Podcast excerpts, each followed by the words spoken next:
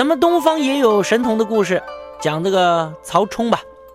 曹操的小儿子曹冲呢，他从小就非常聪明，大家都说啊神童啊神童啊。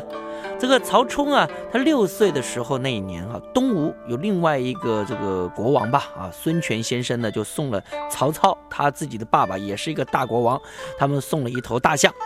这个曹操呢就围着这个大象就看了一会儿，就哎就转头呢对身边的这个其他的这将军说：“嗯，这头大象好威风啊，又大又重的。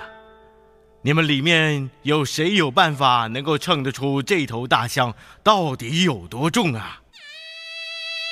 这手下看这个大象，这这伤脑筋了。这到哪儿去找一个秤可以称这种大象呢？也没有那种体重计呀，对不对？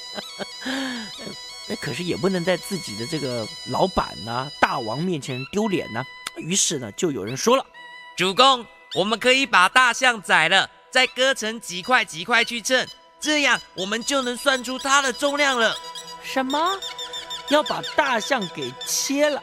剁了拿去称了，这这这怎么行呢？这曹操呢？这个大王就很生气了。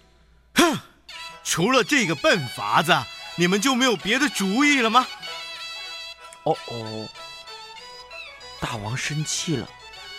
哦，在场的每一个人呢，就大眼瞪小眼，一句话都说不出来了。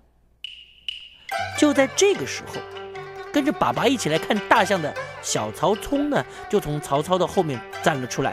他不慌不忙的就说：“我有个办法，不用杀死大象，就能称出它有多重哦。”哎，这个爸爸，这个大王啊，曹操啊，看了自己的小儿子曹冲，也，就说：“好，你说说看。”这个曹冲呢，就大声的说：“爹，你可以先叫人把大象牵到船上。”看看水面会淹到船边的什么地方，做一个记号，然后呢，把大象牵下船来，再把一块一块的石头搬到船上面。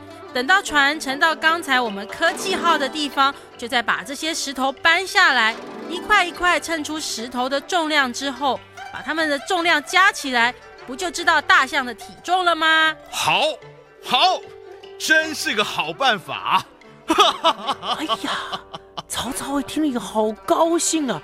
他就下令叫人呢，按照曹冲说的方法去做，很快就称出了大象的重量啊！